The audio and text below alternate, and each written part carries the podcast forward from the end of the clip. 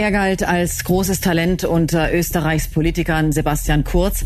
Mit Ende 20 schon Außenminister, dann zweimal sogar Bundeskanzler. Jetzt muss sich Kurz wegen mutmaßlicher Falschaussage vor Gericht verantworten. Überraschung ist es keine, aber seit heute Mittag ist es offiziell. Sebastian Kurz wird angeklagt. Der Prozess startet in exakt zwei Monaten. Österreichs ehemaliger Bundeskanzler Sebastian Kurz muss vor Gericht. Und auch wenn die Anklage für viele nicht überraschend kommt, sie erschüttert das Land. Wieder mal. Sebastian Kurz soll in einem Untersuchungsausschuss die Unwahrheit gesagt haben. Da geht es eben um die Bestellung und den Bestellungsvorgang von Thomas Schmidt im Zusammenhang mit der ÖBAG, mit dieser verstaatlichten Holding. Thomas Schmidt, ehemaliger Generalsekretär im Finanzministerium und enger Vertrauter von Kurz. Er soll in fragwürdige Postenvergaben bei der ÖBAG verwickelt gewesen sein. Doch die Anweisung dafür kam mutmaßlich von ganz oben. Schmidt sagt nicht nur, dass Kurz involviert war, sondern dass es ausging von Sebastian Kurz, all diese späteren Personalentscheidungen. Sebastian Kurz bestreitet das. Ich möchte darauf hinweisen, dass ich stets im Untersuchungsausschuss und zwar stundenlang versucht habe, alle Fragen bestmöglich soweit ich mich erinnern konnte, wahrheitsgemäß zu beantworten. Die Staatsanwaltschaft glaubt ihm nicht. Und jetzt drohen Sebastian Kurz strafrechtliche Konsequenzen. Bei falschen Zeugenaussagen sind das bis zu drei Jahre Haft. Wie Sie sich vorstellen können, wusste ich ja, dass es Wahrheitspflicht im Ausschuss gibt und habe daher selbstverständlich alle Fragen äh, immer wahrheitsgemäß beantwortet. Ich bin Lucia Heisterkamp vom Spiegel. Und ich bin Margit Ehrenhöfer vom Standard. In dieser Folge von Inside Austria sprechen wir über die historische erste Anklage gegen Österreichs Ex-Kanzler Sebastian Kurz. Wir erklären, warum Kurz vor Gericht muss und was das für ihn und die ÖVP bedeutet. Und warum der Prozess gerade erst der Anfang ist. Und wir fragen, ob Sebastian Kurz trotz der Anklage womöglich ein Comeback in die Politik plant.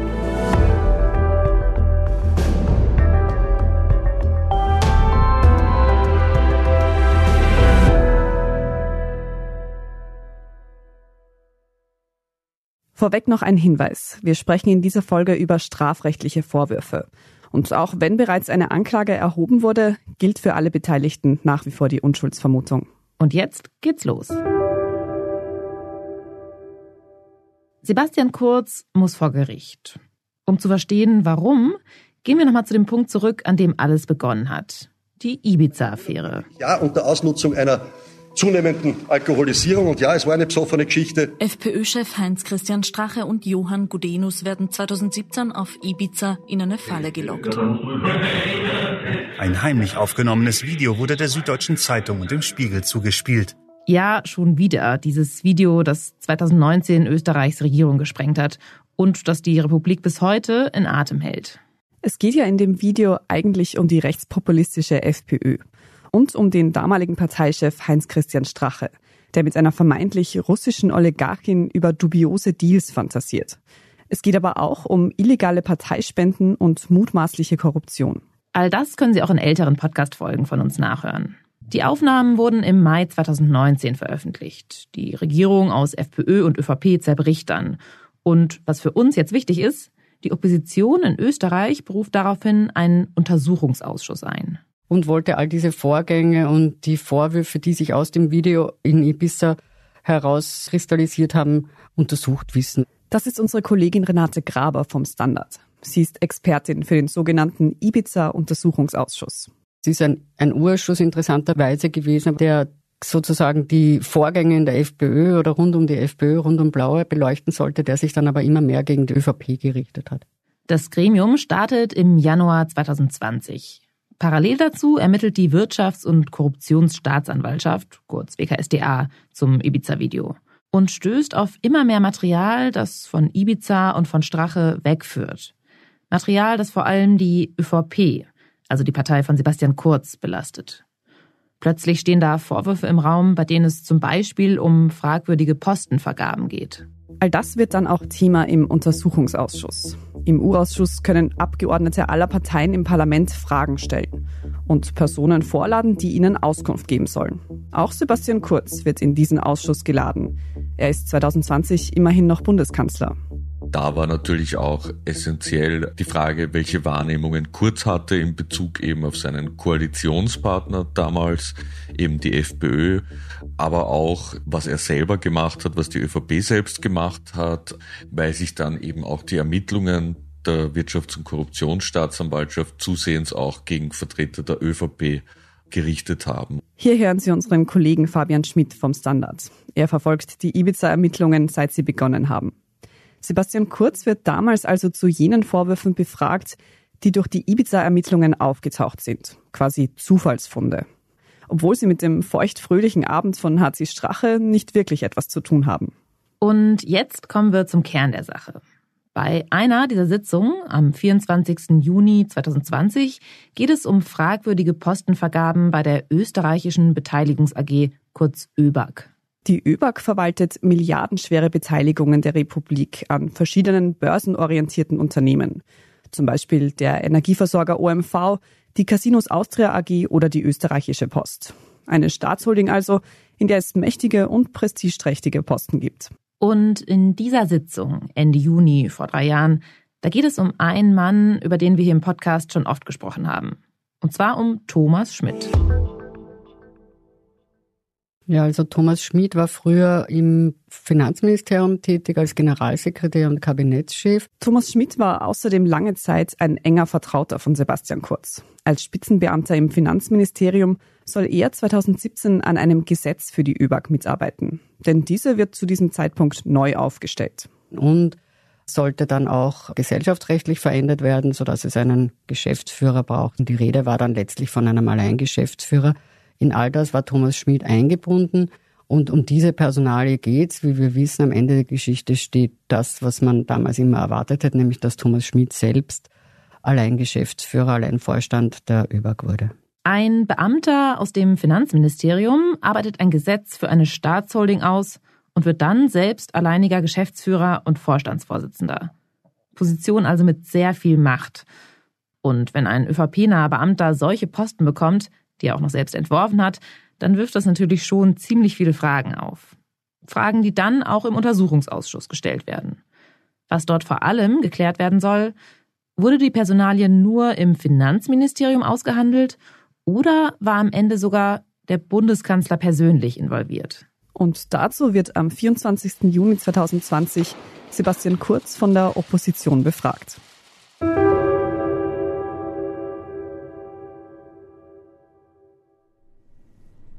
Ist die Planung, dass er Chef der ÖBAG wird, von Ihnen ausgegangen? Von wem ist das ausgegangen? Das fragt der Abgeordnete der liberalen Neos, Helmut Brandstätter, laut Protokoll in einer Ausschusssitzung den damaligen Bundeskanzler. Wir haben die Szene nachgesprochen. Mit er ist natürlich Thomas Schmidt gemeint. Und Sebastian Kurz antwortet so. Von mir ist das nicht ausgegangen, aber soweit ich mich erinnern kann, hat er mich irgendwann davon informiert, dass er sich bewerben wird. Es war auch in den Medien ein Thema. Der NEOS-Abgeordnete hakt dann noch einmal nach. Bis zu dem Zeitpunkt, an dem er Ihnen gesagt hat, ich möchte mich für diesen ausgeschriebenen Posten bewerben. Haben Sie mit ihm nie darüber gesprochen, dass er das werden könnte?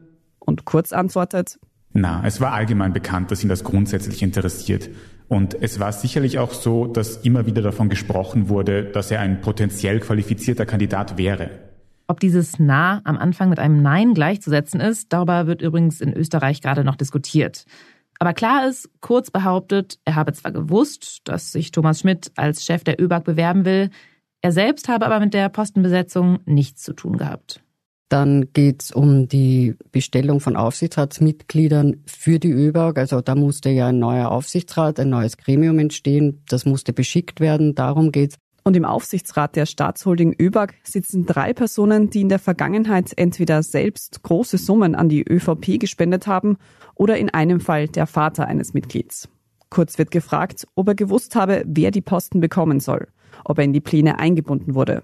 Kurz sagt, ich habe keine Detailerinnerung dazu, aber ich weiß, dass ich diese Aufsichtsräte nicht ausgewählt habe. Es gibt dann noch eine dritte Aussage, die für uns relevant ist.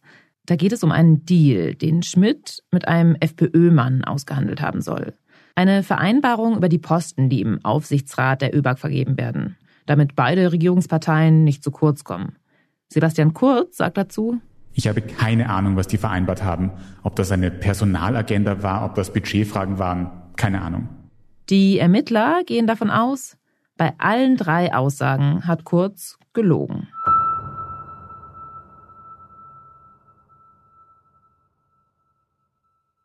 Also ich glaube, in der Sache geht es jetzt weniger darum, dass Kurz die Unwahrheit an sich gesagt hat. Ich meine, das teilweise auch, aber vor allem wirft ihm die WKSDA vor, dass er nicht vollständig ausgesagt hat. Also, dass er Dinge verschwiegen hat, dass er nur Ausschnitte dieses Regierungshandelns damals den Abgeordneten präsentiert hat. Also das konstituiert dann auch eine, eine Lüge. Aber wie kommen die Korruptionsermittler zu der Annahme, dass Kurz im U-Ausschuss gelogen hat? Wir haben da ja eine Vielzahl an Chatnachrichten zwischen Thomas Schmid und Sebastian Kurz in den vergangenen Monaten und Jahren kennengelernt. Gemeint sind WhatsApp-Nachrichten aus den Jahren 2016 bis 2019, die im Zuge der Ibiza-Ermittlungen von Thomas Schmids Handy beschlagnahmt wurden. Zu dem Zeitpunkt im Juni 2020, als Kurz gerade im U-Ausschuss befragt wird, da werden diese Nachrichten erst ausgewertet. Man konnte damals eigentlich noch gar nicht wissen, was alles noch bekannt wird. Das ist auch ein wichtiger Punkt. Mittlerweile wurden die Chats veröffentlicht. Kurz. Super, danke vielmals, du Aufsichtsratssammler. Schmidt, das ist dort mein Hauptberuf. Bitte mach mich nicht zu einem Vorstand ohne Mandate. Das wäre ja wie, wie eine Stadtrat ohne Portfolio. Kurz, kriegst dir alles, was du willst. Bussi, Bussi, Bussi. Schmidt, ich bin so glücklich. Ich liebe meinen Kanzler. Zweimal Daumen hoch, zweimal Muskeln. Die Chats zeigen, dass Schmidt sehr wohl mit Kurz über dessen späteren Chefposten kommuniziert hat. Die WKSDA zeigt auch, dass Schmidt Kurz immer wieder im Laufe der türkis-braun Regierung informiert hat, wie es mit der ÖBAG-Reform steht, dass er eben auch über diesen angeblichen Deal gesprochen hat mit Sebastian Kurz. Und in einer Nachricht vom Februar 2018 schreibt Schmidt an einen damaligen Generalsekretär im Bundeskanzleramt, AR macht Sebastian selber und hat 3000 Zusagen gemacht für neun AR-Jobs. Zwinker-Smiley. AR steht klar für Aufsichtsrat. Laut dieser Nachricht von Thomas Schmidt hat Sebastian Kurz nicht nur Bescheid gewusst über die Vorgänge rund um die ÖBAG, Kurz hat die Bestellung des Aufsichtsrats sogar selbst in die Hand genommen. Das vermutet jedenfalls die Staatsanwaltschaft. Neben den Chats gibt es aber noch weitere Hinweise dafür. Und zwar vor allem die Aussage von Thomas Schmid. Der hat nämlich inzwischen vor den Ermittlern ausgepackt, weil er im Korruptionsverfahren rund um Sebastian Kurz Kronzeuge werden will. Sehr interessant bei der Aussage von Thomas Schmid ist eben auch, dass er behauptet, dass Kurz sogar auf ihn zugekommen sei und gesagt habe, du reformierst bitte die ÖBAG für mich, also sinngemäß, und wirst dann deren Geschäftsführer. Also Schmid sagt nicht nur, dass Kurz involviert war, sondern dass es ausging von Sebastian Kurz, all diese späteren Personalentscheidungen. Aber im U-Ausschuss will es Kurz ganz offensichtlich so aussehen lassen, als habe er mit dem ganzen Postengeschacher im Finanzministerium nichts zu tun. Und das hat natürlich einen Grund. Kurz, der konservative Shootingstar, ist 2017 ja mit einem großen Versprechen für das wichtigste politische Amt in Österreich angetreten. Einen neuen, ehrlichen Stil in die Politik zu bringen. Und darin sehen die Ermittler auch ein eindeutiges Motiv für die mutmaßlichen Lügen. Weil eben aus ihrer Sicht, so wie es sich wirklich zugetragen hat, das hätte entlarvt, dass Sebastian Kurz und die neue ÖVP eben gar keinen neuen Stil durchgesetzt hätten, dass sie eben nicht sauber agiert hätten, sondern dass diese ganzen Hinterzimmerdeals und der Postenschacher bis hin zur Postenkorruption eben genauso, wenn nicht sogar noch viel intensiver als zuvor betrieben worden wäre. Die Ermittler der Korruptionsstaatsanwaltschaft gehen davon aus, dass Sebastian Kurz maßgeblich am Aufstieg von Thomas Schmid als Chef der Staatsholding beteiligt gewesen ist, dass die Besetzung des Aufsichtsrates in der ÖBAG sehr wohl Chefsache war. Sollten sich diese Vorwürfe als wahr erweisen, dann wäre das ein starkes Stück.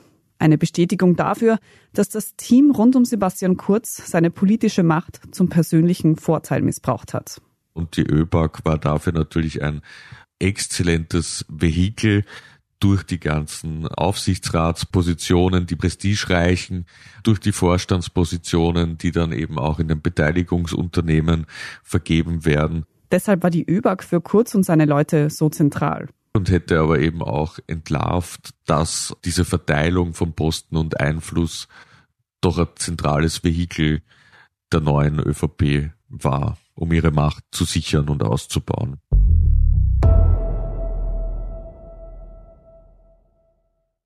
Angezeigt wegen Falschaussage im Urschuss haben Sebastian Kurz übrigens die NEOS. Das ist die liberale Partei in Österreich. An sich ein kleiner Player im Parlament. Die Wirtschafts- und Korruptionsstaatsanwaltschaft oder auch kurz WKStA nahm daraufhin Ermittlungen auf. Im Mai 2021 wurde Sebastian Kurz dann schriftlich darüber verständigt, dass deshalb ein Ermittlungsverfahren gegen ihn eröffnet wurde. Für mich war eigentlich schon damals mit dieser Mitteilung, mit diesem Schriftstück im Mai 2021 relativ klar, dass das auch in eine Anklage münden wird. Also das hat sich durchaus abgezeichnet.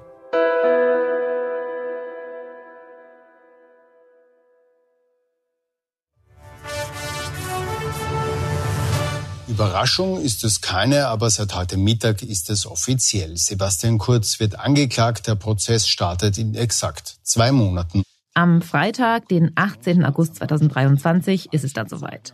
Die Anklage gegen Sebastian Kurz liegt auf dem Tisch. Endlich kann ich an dieser Stelle kurz sagen, denn wie wahrscheinlich die meisten JournalistInnen in Österreich habe ich auf diesen Moment schon seit Wochen gewartet. Es ist ja immer wieder spekuliert worden, wann kommt die Anklage und jetzt kommt sie bald. Also es ist also zuerst im Monats, dann im Wochen, dann im Tagestag berichtet worden, wann damit zu rechnen sei. Natürlich waren alle Zeitungen, alle Magazine voll mit Berichterstattung über die Anklage gegen einen ehemaligen Kanzler. Also das hat schon hohe Wellen erzeugt. Jetzt geht es also richtig zur Sache. Startschuss für den Prozess ist der 18. Oktober. Dann muss sich Sebastian Kurz im großen Schwurgericht vor dem Wiener Straflandesgericht verantworten. Dass der Prozess ausgerechnet am 18. Oktober beginnt, ist übrigens spannend. Am selben Tag, nur ein Jahr zuvor, hat nämlich Thomas Schmidt mit seinem Geständnis für Schlagzeilen gesorgt. Und noch ein Jahr davor, 2021, wurden an diesem Tag die Chats zwischen Schmidt und Kurz veröffentlicht. Außerdem ist der 18. Oktober auch der Geburtstag des derzeitigen Kanzlers Karl Niehammer. Ob sich die WKSCA hier einen Spaß erlaubt oder das gewählte Datum reiner Zufall ist, keine Ahnung. Na, dann sind wir mal gespannt, was am 18. Oktober 2024 kommt. Wer weiß. Aber jetzt kommen wir erstmal zurück zum Prozess um Sebastian Kurz und die mutmaßliche Falschaussage. In dem Fall ist es ein Einzelrichterverfahren, das heißt, es wird ein einzelner Richter und keine Schöffen und es werden auch keine Geschworenen bei diesen Delikten gebraucht. Und da wird dann, wie in jedem Verfahren, der Strafantrag wird vorgetragen. Dann werden die Beschuldigten ihre Stellungnahme dargeben. Unsere Kollegin Renate Graber spricht hier von mehreren Beschuldigten, weil neben Sebastian Kurz noch zwei weitere Personen angeklagt werden. Das ist einmal Bernhard Bonelli, der ehemalige Kabinettschef von Sebastian Kurz, und Bettina Glatz-Krimsner. Sie war eine Zeit lang stellvertretende ÖVP-Vorsitzende unter Kurz und Managerin der Casinos Austria AG. Auch die beiden sollen falsch ausgesagt haben. Unsere Kollegen vermuten, dass sich alle drei Beschuldigten im Prozess als nicht schuldig bekennen werden. Und die WKSCA muss versuchen, das Gegenteil zu beweisen. Und es werden auch Tonbänder vorgespielt werden, nämlich eben von Kurzbefragung im Urschuss damals. Und dann gibt es natürlich noch Zeugenaussagen. Wer geladen ist, das wissen wir schon. Die Wirtschafts- und Korruptionsstaatsanwaltschaft hat nämlich rund 20 Namen aufgelistet. Darunter einige bekannte Gesichter der jüngeren österreichischen Innenpolitikgeschichte also Ex-Vizekanzler Strache, Ex-Finanzminister Löger, Ex-Finanzminister Blümel etc. Und ein besonders spannender Moment wird natürlich die Zeugenaussage von Thomas Schmid sein, der da dann quasi zum ersten Mal auch öffentlich Sebastian Kurz gegenübertritt, zum ersten Mal, seit er eben angekündigt hat, Grundzeuge werden zu wollen. Für den Prozess gegen Kurz sind jetzt erstmal drei Verhandlungstage angesetzt der letzte dann am 23. Oktober. Wobei es durchaus möglich ist, dass es Verzögerungen gibt und sich der Prozess noch weiter in die Länge zieht. Und irgendwann wird es dann so sein, dass der Richter sein Kapperl aufsetzen wird, wie man das flapsig nennt, und sein Urteil verkünden wird. Das Urteil bedeutet dann für Sebastian Kurz entweder Freispruch oder Verurteilung. Und im Falle einer Verurteilung könnte Kurz sogar hinter Gittern landen. Bei falschen Zeugenaussagen sind das bis zu drei Jahre Haft. Drei Jahre Haft. Das ist die maximale Strafe, die Kurz ausfassen könnte. Allerdings ist eine Haftstrafe eher unwahrscheinlich, weil Kurz bislang nicht vorbestraft ist. Wenn, würde es wohl eher auf eine bedingte oder eine Geldstrafe herauslaufen. Und dann wäre Kurz ja vorbestraft. Das könnte dann natürlich auch für weitere Verfahren relevant sein. Jedenfalls, so eine Falschaussage ist kein Kavaliersdelikt. Immerhin geht es hier um einen parlamentarischen Untersuchungsausschuss, vor dem er gelogen haben soll. Das sind quasi unsere Vertreter, die wir gewählt haben, die dort die Regierung kontrollieren. Also wenn gewissermaßen dort eine Falschaussage getätigt wird, dann wird sie gegenüber der Bevölkerung getätigt.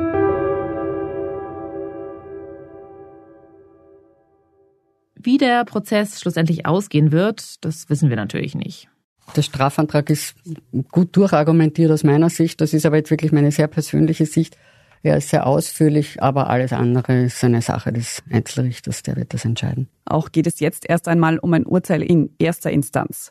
Das bedeutet, die Korruptionsermittler könnten im Fall eines Freispruchs von Kurz auch eine Stufe höher gehen und das Oberlandesgericht einberufen. Und andersherum könnte Kurz bei einer Verurteilung ebenfalls Einspruch einlegen. Aber das sind zum jetzigen Zeitpunkt nur Spekulationen.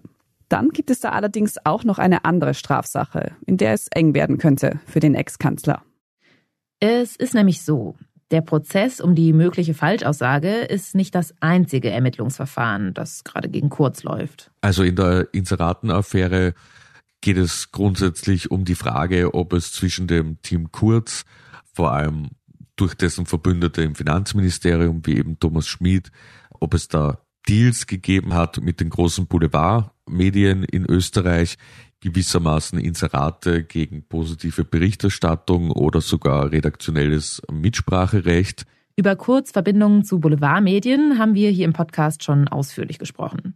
Die Staatsanwaltschaft prüft gerade, ob das Team von Kurz mit Mediendeals und manipulierten Umfragen 2016 und 2017 nachgeholfen hat, Kurz ins Kanzleramt zu hieven. Ob es auch in dieser sogenannten Inseraten-Affäre eine Anklage geben wird, das wissen wir aber noch nicht. Also ich würde davon ausgehen, dass die WKSDA hier schon Strafbares sieht, aber es wird sich zeigen, da ist noch sehr viel auszuermitteln. Was unsere KollegInnen aber jetzt schon sagen können, sollten auch diese Ermittlungen zu einer Anklage führen, dann wäre das ein noch härterer Schlag für Sebastian Kurz. Härter als der Prozess rund um die Falschaussage im U-Ausschuss. Auf jeden Fall sind die Vorwürfe schwerwiegender insofern, als es da auch um den Vorwurf der Untreue geht. Und das gibt einen Strafrahmen bis zu zehn Jahren.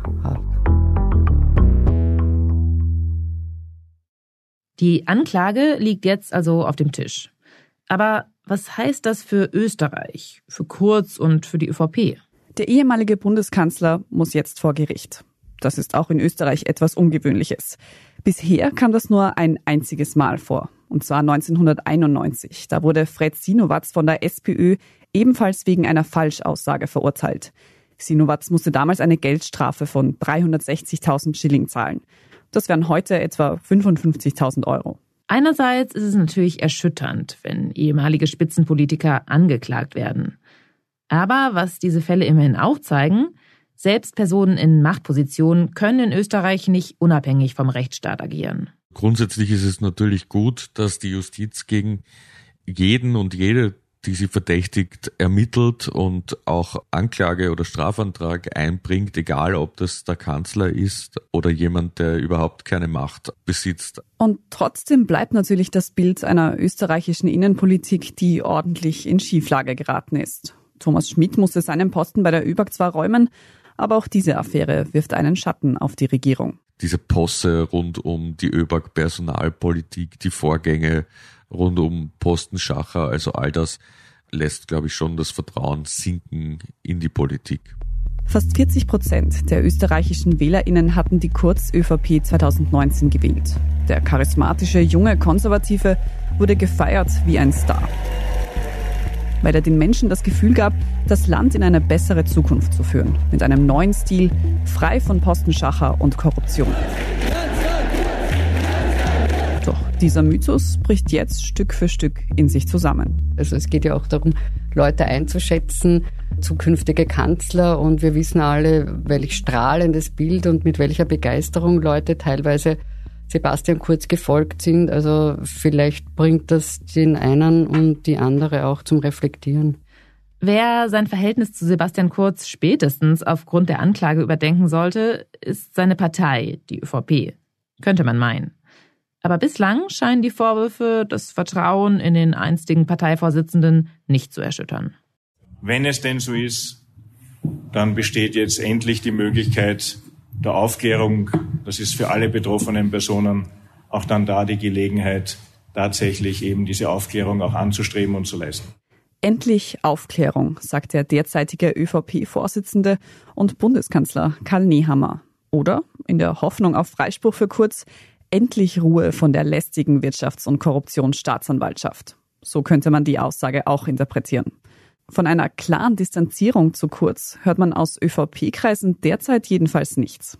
Und gleichzeitig muss man sagen, dass ja die Ermittlungen gegen Politikerinnen und Politiker der Volkspartei so breit sind, dass es auch naheliegend ist, dass man in diesen Fragen zusammenhält. Es wird ja ermittelt gegen Nationalratspräsident Wolfgang Sobotka rund um Postenbesetzungen zu dessen Zeit als Innenminister. Es wird ermittelt gegen August Wöginger, den Clubobmann und so weiter und so fort. Es wird ja auch ermittelt gegen die ÖVP selbst als Verband. Von dem her müsste man sich auch von sich selbst distanzieren. Und diese Ermittlungen, von denen Fabian Schmidt hier spricht, weiten sich gerade aus. Erst vor wenigen Tagen ist noch eine Umfrageaffäre bekannt geworden.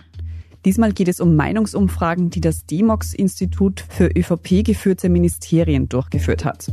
Die Wirtschafts- und Korruptionsstaatsanwaltschaft ermittelt wegen des Verdachts der Untreue, des Betrugs und wettbewerbsbeschränkender Absprachen. Dabei hat es auch mehrere Hausdurchsuchungen gegeben. Die Liste der Personen, von denen sich die Partei also aufgrund von Ermittlungen distanzieren müsste, wird immer länger. Jahrelang war eben das Credo, die rote Linie ist das Strafrecht. Und diese Aussagen werden jetzt natürlich auf die Probe gestellt, ob was dann passiert, wenn die roten Linien tatsächlich überschritten werden. Ausgerechnet Sebastian Kurz könnte diese rote Linie überschritten haben, sollte er verurteilt werden. Ausgerechnet der Mann, der die ÖVP einst so weit unter seine Kontrolle gebracht hat, dass er zum bisher mächtigsten Parteivorsitzenden wurde. Wäre spätestens bei einem Schuldspruch ein Bruch mit Kurz nicht eigentlich unausweichlich? Die ÖVP hat sich in den vergangenen Jahren so quasi in eine Erzählung hinein katapultiert, dass die WKSDA politisch agiert, dass die Opposition fast schon eine Hetzjagd im Urschuss auf ÖVP-Politikerinnen und Politiker betreibt, dass ich mir schon auch vorstellen kann, dass dann im Rahmen dieser Erzählung, dass die einfach fortgeführt wird und man sagt, es ist ein politisches Urteil. Und was wir von der ÖVP auch wissen, Loyalität wird in der Partei sehr, sehr groß geschrieben. Man könnte ja gewissermaßen sogar in einer verqueren Logik sagen, er hat das ja für die Partei gemacht, damit die Partei besser dasteht, hat er so im Urschuss ausgesagt. Und in der ÖVP zählt Loyalität immer sehr, sehr viel. Also es ist sehr, sehr, sehr selten, dass die ÖVP wirklich einen der ihren gewissermaßen sich distanziert und kritisiert. Sebastian Kurz selbst fährt übrigens eine ganz ähnliche Strategie. Am Tag der Anklage postet er auf der Social-Media-Plattform X, vormals bekannt unter dem Namen Twitter, die Vorwürfe sind falsch und wir freuen uns darauf, wenn nun endlich die Wahrheit ans Licht kommt und sich die Anschuldigungen auch vor Gericht als haltlos herausstellen. Und auch vorher hatte Kurz immer beteuert. Ich möchte darauf hinweisen, dass ich stets im Untersuchungsausschuss und zwar stundenlang versucht habe, alle Fragen bestmöglich soweit ich mich erinnern konnte, wahrheitsgemäß zu beantworten. Und das, obwohl es Themen sind, die jahrelang zurückliegen und alles auch Themen sind, die, wie Sie wissen, nicht gerade zu den Hauptthemen meiner eigenen Tätigkeit als Regierungschef gezählt haben.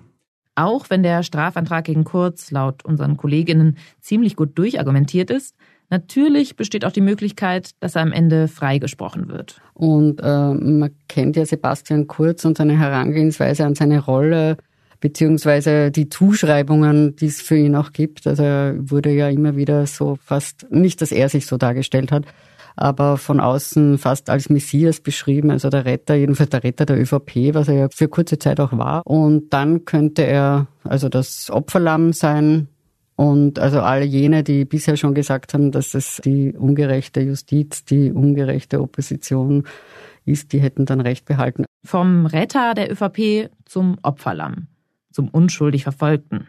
So ein neues Image könnte sich Sebastian Kurz vor allem für eins zunutze machen. Ein politisches Comeback. Spekuliert wird über eine Rückkehr von Sebastian Kurz auf die politische Bühne in Österreich, seit er vor eineinhalb Jahren zurücktreten musste.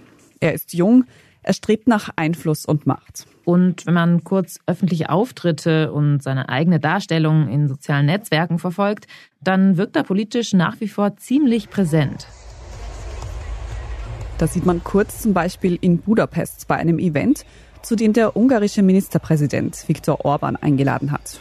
Und zwar nicht nur kurz, sondern auch ein knappes Dutzend Diktatoren und Autokraten aus Osteuropa, Zentralasien und dem Nahen Osten. Zum Beispiel den türkischen Präsidenten Recep Tayyip Erdogan oder den serbischen Präsidenten Alexander Vucic. Und mittendrin Sebastian Kurz. Das Interessante ist, dass die ungarische Staatskanzlei oder Ministerpräsidentschaftskanzlei das so verkauft hat wie ein staatliches Ereignis, obwohl Sebastian Kurz ja bekanntlich keine politischen Funktionen hat derzeit. Das ist unser Kollege Gregor Meyer. Er berichtet aus Ungarn für den Standard und hat das Event am vergangenen Wochenende auch verfolgt. Warum Kurz als Privatmann bei so einem staatsmännischen Treffen mit von der Partie ist, erschließt sich ihm auch nicht so richtig. Das ist ja auch völlig absurd eigentlich, ja. Da wissen wir aber auch nicht, mit wem er geredet hat und was er geredet hat. Das ist natürlich völlig nicht nachvollziehbar. Was wir aber sehen können, sind Bilder von dem Treffen auf Social Media kurz beim Feuerwerk auf der Terrasse von Viktor Orbans Residenz mit Blick auf die Donau. Kurz wie er mit Orban händeschüttelnd vor österreichischer und ungarischer Flagge posiert. Kurz in einem Stadion, umgeben von autokratischen Machthabern. Kurz, der ja eigentlich gerade in der freien Wirtschaft Fuß fasst, als Startup-Gründer und Berater. Und knapp zwei Monate vor diesem Autokratentreffen war er auch schon mal Gast in Ungarn. Er war eingeladen zu einem Art Politikfestival, das äh, das sogenannte Matthias Corvinus Kollegium organisiert hat. Da muss man wissen, das ist eine Postgraduate-Anstalt, die von Orban-Leuten als Kaderschmiede konzipiert ist. Dort gab Kurz bei einem Podiumsgespräch ein Interview, wo er auch direkt gefragt wurde, ob er in die Politik zurückkehren möchte. Kurz hat dann so einen Dementi-Text formuliert, der das eigentlich durchaus offen lässt. Er sagte immer nur, ja, ich fühle mich in meinem derzeitigen Job total wohl und es ist so gut, was Neues zu machen. Und das war's. Später traf Kurz dann auch noch den ungarischen Verteidigungsminister Szalai Bobrovnicki. Da ist auch nicht klar, was macht äh, der Privatmann Sebastian Kurz mit dem Verteidigungsminister, der allerdings, das muss man auch dazu sagen, ein Oligarch ist. Das könnten durchaus geschäftliche Anliegen auch gewesen sein. Kurz ist ja offiziell Lobbyist. Ob es Kurz am Ende eher um wirtschaftliche oder um politische Verbindungen geht, das wissen wir nicht. Klar ist aber, seine Nähe zu Machthabern am rechten Rand wirft auf jeden Fall Fragen über seine politische Haltung auf. Sich von vornherein in die Gesellschaft dieser Leute zu begeben, ohne Not, ja, ohne irgendwie, dass man ein wichtiges Anliegen hätte, das man in dieser Runde sinnvollerweise vorbringen könnte, zeigt schon, dass man hier Teil einer Gesinnungsgenossenschaft ist. Aber was hat jemand wie Orban eigentlich davon, den Kontakt zu Sebastian Kurz zu pflegen, der ja politisch derzeit nichts zu sagen hat? Er setzt halt viel darauf, dass so Leute wie Marine Le Pen in Frankreich einmal in die Macht kommen. Vielleicht auch mal ein Sebastian Kurz wieder, ja, der noch dazu dann von ihm vielleicht abhängt, ja, weil äh, Viktor Orban kann ihm unter Umständen eine gewisse Bühne bieten, um wieder ins Spiel zu kommen, wenn Kurz das vorhat. Das ist jetzt alles spekulativ natürlich, ja. Aber wenn Sebastian Kurz vorhat, wieder in die Politik zurückzukehren, dann wird er das mit der Schützenhilfe Orbans machen. Auch zwei Jahre nach seinem spektakulären Austritt aus der Politik, ein politischer Faktor scheint Kurz immer noch zu sein oder sein zu wollen. Was wir uns an dieser Stelle deshalb fragen, sollte Kurz tatsächlich verurteilt werden, wäre es dann überhaupt noch möglich, dass er in die Politik zurückkehrt? Also ich glaube, in Österreich ist nicht so möglich. Was Kurz jedenfalls in die Karten spielt, er wird dieses Wochenende gerade einmal 37 Jahre alt. Für ein politisches Comeback hat er noch jede Menge Zeit. Und wenn er in zehn Jahren zurückkehrt, dann ist er auch eigentlich noch vergleichsweise ein junger Politiker. Von dem her wäre ich sein Berater, glaube ich, würde ich ihm raten, dass er sich jetzt eine Weile quasi aus der Politik noch, selbst wenn er möchte, zurückhält, diese Verfahren abschließt und dann irgendwann wieder zurückkehrt.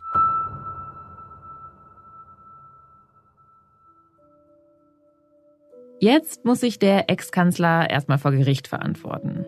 Die vorliegenden Chats, seine Aussagen im Untersuchungsausschuss und das Geständnis von Thomas Schmidt, all dem muss sich kurz stellen.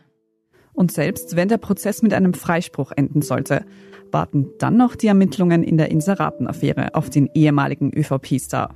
Und wer weiß, welche Wendungen Österreichs Politik bis dahin noch auf Lager hat. Inside Austria hören Sie auf allen gängigen Podcast-Plattformen, auf der Standard.at und auf spiegel.de. Wenn Ihnen unser Podcast gefällt, folgen Sie uns doch und lassen Sie uns ein paar Sterne da.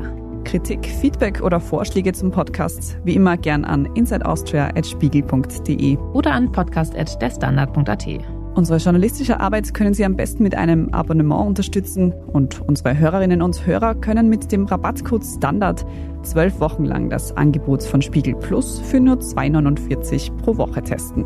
Alle Infos dazu finden Sie auf spiegel.de slash der Standard. Danke fürs Zuhören und allen, die auch hinter den Kulissen an diesem Podcast mitwirken. Das waren diesmal vor allem Tobias Holub, Christoph Grubitz, Antonia Raut, Scholt Wilhelm und Ole Reismann. Ich bin Lucia Heisterkamp. Ich bin Margit Ehrenhöfer. Wir sagen Tschüss und Baba.